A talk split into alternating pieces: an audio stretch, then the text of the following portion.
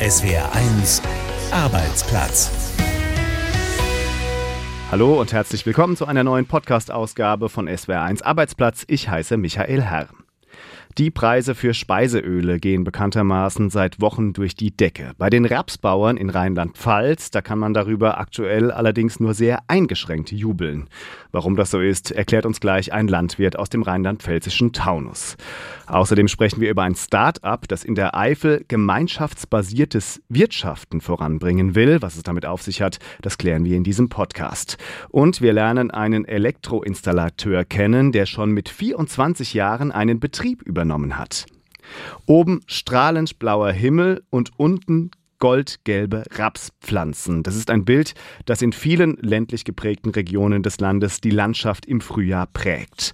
Wenn der Raps so richtig schön blüht, dann freut das natürlich zuallererst die Landwirte, die ihn anbauen. Ganz besonders in diesem Jahr, denn der Preis für den Raps, der hat sich in diesem Frühjahr fast verdreifacht. Trauriger Hintergrund auch hier mal wieder der Krieg in der Ukraine. Doch das ist nicht der einzige Grund, warum sich viele Rapsbauern aktuell nur sehr bedingt über die gestiegenen Preise freuen können. Unser Reporter Wolfgang Brauer hat einen Landwirt im Rhein-Lahn-Kreis besucht. Ja, das ist das Sahnestück vom Betrieb. Das ist 17 Hektar groß. Also so große Schläge haben wir in der Regel nicht. Noch vor wenigen Tagen leuchtete der ganze Stolz von Landwirt Volker Diels grellgelb. Sein größtes Rapsfeld, direkt neben dem Aussiedlerhof in Berghausen, einem Stadtteil von Katzenellenbogen im Taunus. Jetzt ist das Feld weitgehend verblüht, bis zur Ernte sind es aber noch ein paar Wochen. Die heiß begehrte Ölfrucht ist für den Landwirt keine einfache Pflanze. Raps ist halt sehr pflegebedürftig. Das geht im Herbst mit der Saat schon los, ist es trocken, hat man einen vernünftigen Feldaufgang. Es gibt schon Schädlinge, die quasi die jungen Rapspflanzen befallen. Dann, wenn es zu feucht ist, sind die Schnecken ein Problem und, und, und. Zu den Ernteeinbußen durch Schädlingsbefall kam der niedrige Preis der vergangenen Jahre. Das aber hat sich vor allem durch den Ukraine-Krieg schlagartig geändert. Weil die Exporte fehlen und die Nachfrage hoch ist, ist der Preis explodiert, erklärt Herbert Netter vom Bauern- und Winzerverband Rheinland-Nassau. Werte um das Dreifache äh, des letzten Jahres. Das ist natürlich sehr erfreulich, aber es gibt immer zwei Seiten einer Medaille wenn man sich freut, kommt natürlich immer wieder ein Wermutstropfen rein durch die hohen Preise, was Pflanzenschutzmittel, Düngemittel, Betriebsstoffe, auch Energiepreise angeht. Zumal viele Landwirte noch nicht vom hohen Rapspreis profitieren. Sie haben schon im vorigen Herbst mit den Großhändlern Kontrakte gemacht und ihren Raps zu einem damals vereinbarten, deutlich niedrigeren Preis verkauft, so wie Volker Diels. Man hat halt gedacht, es war schon ein guter Preis, gell, dass der Krieg da jetzt ausbricht. Das konnte ja keiner ahnen. Klar ärgert man sich, aber ich sage immer, es hat einem niemand gezwungen. Gell. Man macht es ja freiwillig. Beim nächsten Kontrakt dürfte auch Volker Diels profitieren, auch wenn es schwer ist, die weitere Preisentwicklung vorherzusagen. Deshalb ist es für ihn auch keine Lösung, einfach die Anbaufläche zu erweitern. Als landwirtschaftlicher Betrieb denkt man da langfristig. Es nutzt ja jetzt nichts, wenn ich da jetzt das Doppelte anbaue und handle mir da irgendwelche Fruchtfolgekrankheiten ein, die mich dann nachher in Zukunft wieder Geld kosten. Das kann man nicht mit einem Jahr betrachten, das muss man immer langfristig sehen. Hinzu kommt, dass die Landwirte befürchten müssen, dass eine weitere Absatzquelle versiegt. Denn bisher wanderte der Raps nicht nur in die Ölmühlen und die Futtertröge. Ein Teil wurde auch zu Treibstoff verarbeitet. Doch damit soll bald Schluss sein bedauert Herbert Netter vom Bauernverband in Koblenz. Die Politik der Bundesregierung geht ja bedauerlicherweise in eine andere Richtung, die ja die Beimischung von erneuerbaren Energien, das heißt zum Beispiel auch Rapsmethylester, in Treibstoffen reduzieren möchten. Und äh, da ist eher zu erwarten, dass die Nachfrage nach Energieraps auf Dauer eher abnehmen wird. Viele Landwirte in Rheinland-Pfalz sind deshalb vorsichtig und scheuen sich, die Anbaufläche für Raps auszuweiten, um schnell Kasse zu machen. Also alles andere als die große Euphorie bei den Rapsbauern in Rheinland-Pfalz und das, obwohl die Preise für ihre Früchte gerade absolut durch die Decke gehen. Und jetzt wird es hier kurz ein bisschen biologisch. Ein Myzel, das ist einfach gesagt das Wurzelgeflecht von Pilzen und das hält die Pilze nicht nur am Boden fest, die nutzen das auch, um Informationen auszutauschen in Form von elektrischen Impulsen nämlich. Ein gutes Bild finde ich für das junge Unternehmen, das wir Ihnen jetzt vorstellen, das Eifel-Myzel. Das ist ein Start-up, das junge Unternehmensgründerinnen und Gründer in der Eifel miteinander vernetzen will und zwar besonders solche, die auf solidarisch-ökologisch ökologische Weise wirtschaften wollen. Darüber spreche ich jetzt mit der Co-Gründerin Nadine Stalpes. Schönen guten Tag. Ja, hallo. Wenn man über Ihr Projekt liest, dann entstehen da ganz viele verschiedene Bilder im Kopf, von solidarischer Landwirtschaft über ein Unternehmernetzwerk bis hin zu ja einer Art Wohnprojekt oder sogar Tagesstätte. Bringen Sie doch da mal ein bisschen Ordnung für uns rein. Was ist denn Ihre konkrete Vision? Also die Vision vom Eifelmyzel ist wirklich, die Region der südlichen Eifel zu verändern und zwar in Richtung sozialökologischer Wandel aufzubrechen. Und ähm, wir wollen da einfach fördern, dass mehr sozialökologische Projekte hier in der Region entstehen. Und da sind viele möglich. Und wir wollen das aber nicht nur auf so einer Projektebene, sondern dass auch ein anderes Miteinander entsteht. Also dass Menschen anders zusammenkommen und einfach ja, resilienter in die, in die Zukunft gehen können. Und darüber oder dazu machen wir verschiedene Angebote von Bildungsarbeit, von GründerInnen-Netzwerk und von konkreten Orten, die wir gemeinsam mit anderen erschaffen wollen. Das wäre nämlich jetzt direkt meine nächste Frage gewesen. Also wie wollen Sie das konkret erreichen? Das sind ja so große gesellschaftliche Ziele, aber wie wollen Sie mit Ihrem Unternehmen dazu beitragen? Wir wollen zum einen Menschen empowern und ermutigen, die tolle Ideen haben, aber sich aus unterschiedlichen Gründen vielleicht nicht richtig trauen, da voranzugehen. Und eine Ressource, die wir dabei bieten, ist einfach ein Netzwerk, was auf Kooperation statt Konkurrenz beruht, wo sie ganz viel Wissen und ganz viel Gemeinschaft erleben, um einfach leichter ihre eigenen Visionen zu realisieren. Ihr Projekt, das hat ja auch ganz viel mit Ihrer persönlichen Geschichte zu tun. Sie sind in der Eifel geboren, haben dann lange in Mainz gelebt und sind jetzt wieder in die alte Heimat zurückgekehrt vor einigen Jahren.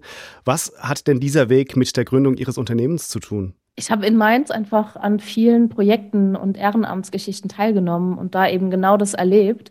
Und als ich wieder zurück in die Eifel gekommen bin, habe ich gemerkt, hier, das fehlt hier einfach. Und ich mag die Eifel, sie ist wunderschön, aber ich wünsche mir hier noch mehr Aufbruch und mehr Miteinander für die Zukunft. Ich finde das eigentlich ganz spannend, weil also dem Klischee nach heißt es doch eigentlich ja, auf dem Land, auf dem Dorf, da gibt es eigentlich noch die richtigen Netzwerke. In der Stadt leben alle nur nebeneinander her und man kennt sich eigentlich gar nicht richtig. Aber Sie sagen gerade in der Eifel, ja auf dem Land, da fehlt sozusagen das Miteinander, ja? Also in, klar, im ländlichen Raum kommen die Innovationen ja oft einfach langsamer an. Und gerade auf der Ebene merken wir das schon. Also hier gibt es auch viel soziales Miteinander und ich glaube aber, da geht noch mehr. Sie wollen mit Ihrem Projekt ja auch, haben Sie ja gesagt, den sozialen und ökologischen Wandel voranbringen.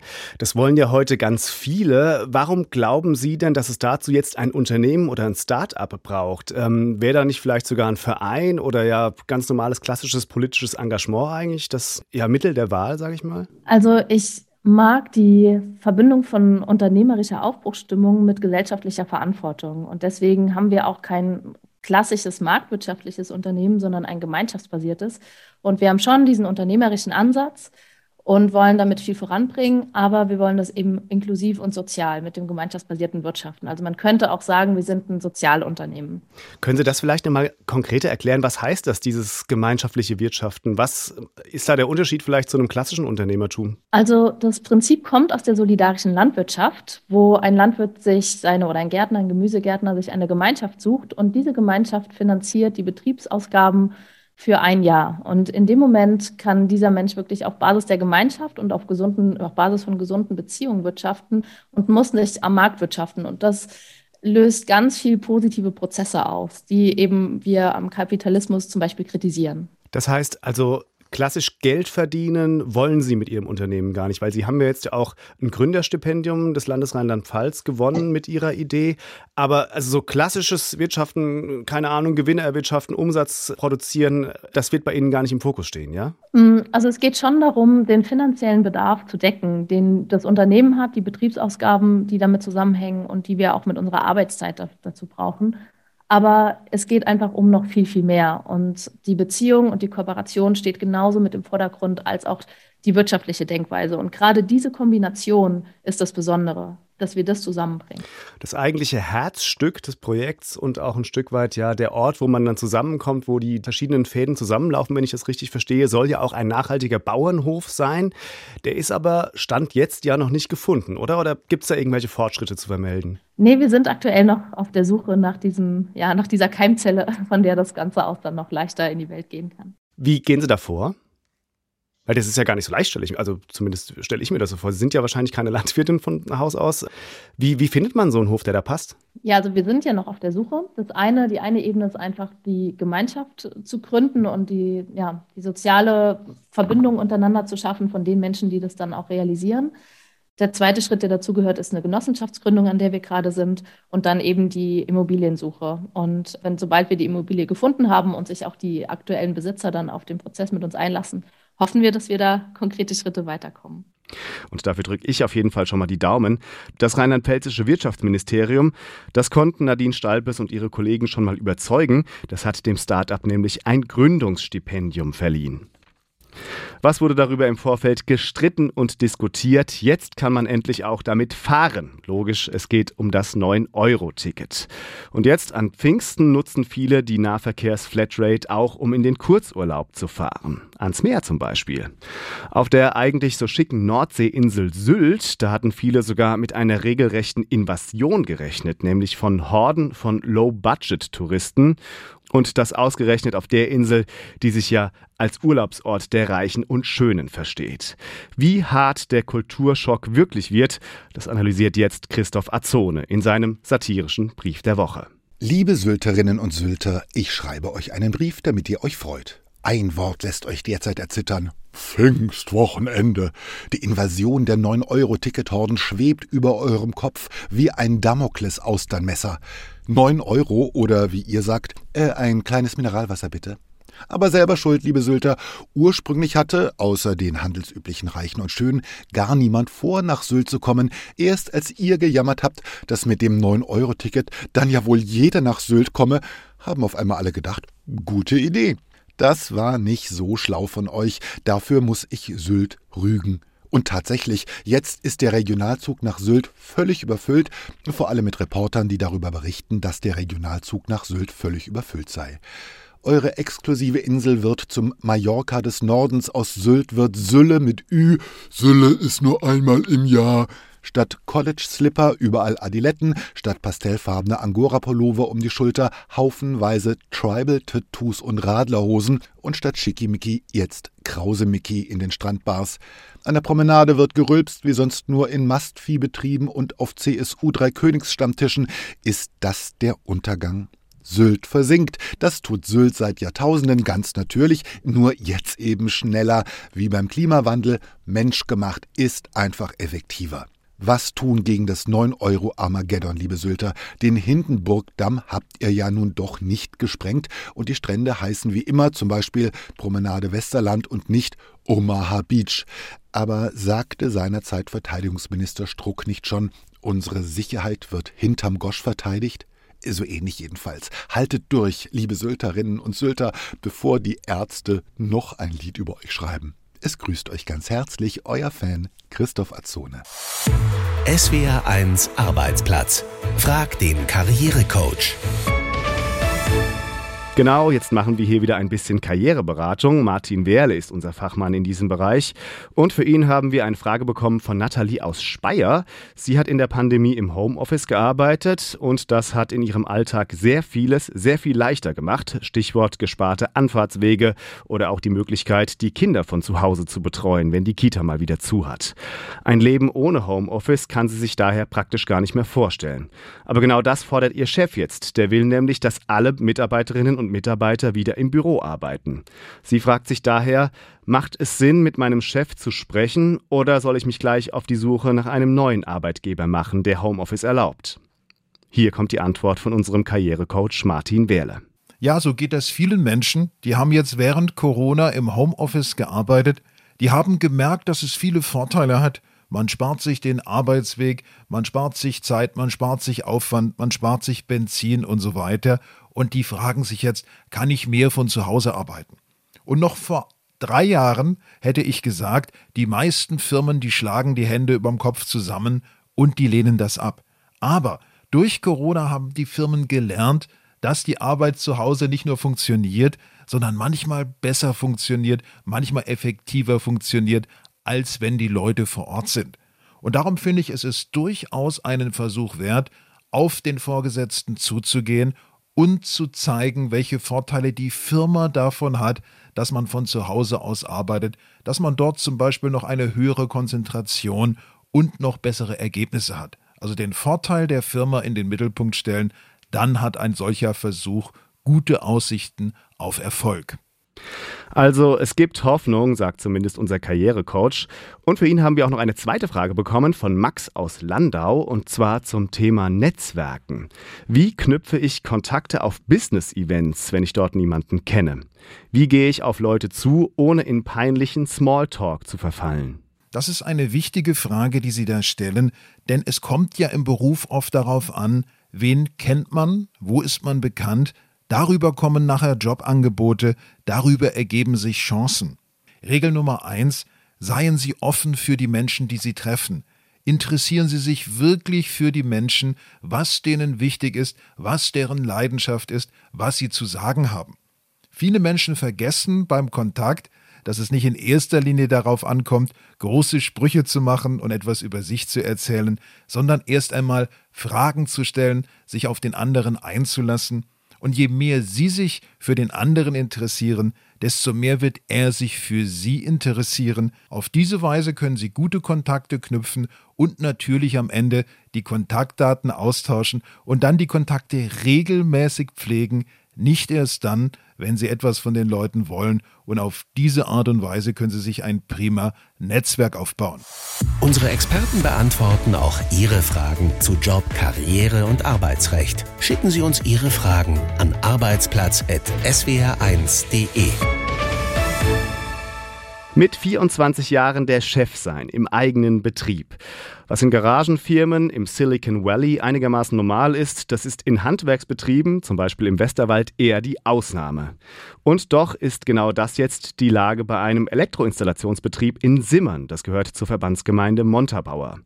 Der Besitzer hat lange Zeit nach einem Nachfolger gesucht, ist ja bei vielen Betrieben eine schwierige Sache. Doch dann hat er doch noch seinen Meister gefunden, eben einen sehr jungen. Wie das so klappt mit dem 24-jährigen Chef, das erzählt uns jetzt Konstantin Plecking. Die Mitarbeiter der Firma ELO Elektronik sitzen auf einem Dach in Hörgrenzhausen im Westerwald und bringen Halterungen für Photovoltaikanlagen an. Dank der Energiewende ist die Firma durch und durch ausgelastet. Ja, wir bauen hier gerade eine Photovoltaikanlage, gerade auf die Zukunft gesehen, für Strom selbst zu produzieren ist das halt ähm, ja, sehr effektiv. Die Strompreise werden definitiv hochgehen. Der 24-jährige Yannick Seel ist angekommen in der Rolle des Geschäftsführers der Elektronikfirma. Anfang Januar hat er den Handwerksbetrieb übernommen vom 67-jährigen Ludwig Flauger. Nach einer Bypass-Operation wollte der kürzer treten. Die Nachfolge endlich geregelt. Wir hatten ursprünglich den Plan, dass mein Sohn die Firma übernimmt. Als er gesehen hatte, was das heißt, ist er immer vorsichtig geworden mit der Entscheidung, hier die Übernahme zu machen und ist später letztendlich ausgestiegen. Auch ein Mitarbeiter hat die Meisterausbildung hingeschmissen. Durch Zufall habe ich einen befreundeten Unternehmer aus Monderbauer angesprochen da sagte er, ja, da muss ich doch mal meinen Sohn fragen. Ne? Und so ist das entstanden. Plötzlich war der Sohn hier. Über vier Jahre hat die Suche nach einem Nachfolger gedauert. Dabei ist die Firma gesund, hat viele Kunden und viele Aufträge, sagt Flauger. Auch wenn es nicht immer einfach sei, am Ende findet sich meistens ein Nachfolger, heißt es bei der Handwerkskammer Koblenz. Nur wenige Betriebe würden schließen, weil es niemanden gibt, der weitermachen will. In Simmern im Westerwald ist jetzt ein 24-Jähriger zum Chef geworden. Zu jung? Die fachliche Qualifikation habe ich eigentlich nie so wirklich in Frage gestellt. Vielmehr schafft er das vom Doing her. Das heißt, diese Menge an Dinge, die auf ihn zukommen, die vorher überhaupt nicht seinem Aufgabengebiet entsprachen, ob das nur die Verwaltung ist, ob das die Organisation ist, das sind Dinge, die hat er ja vorher gar nicht gemacht.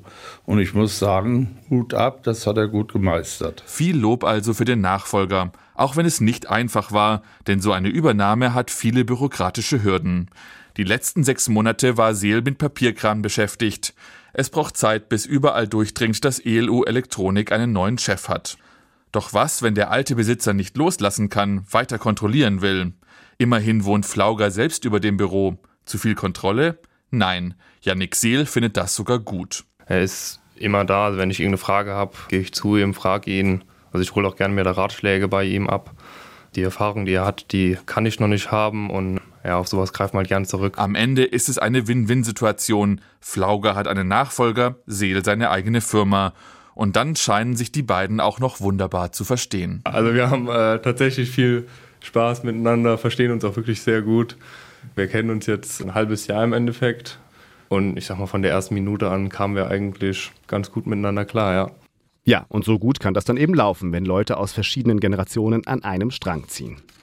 Das war der Podcast von SWR1 Arbeitsplatz. Danke fürs Zuhören. Ich bin Michael Herr. Eins gehört gehört. SWR1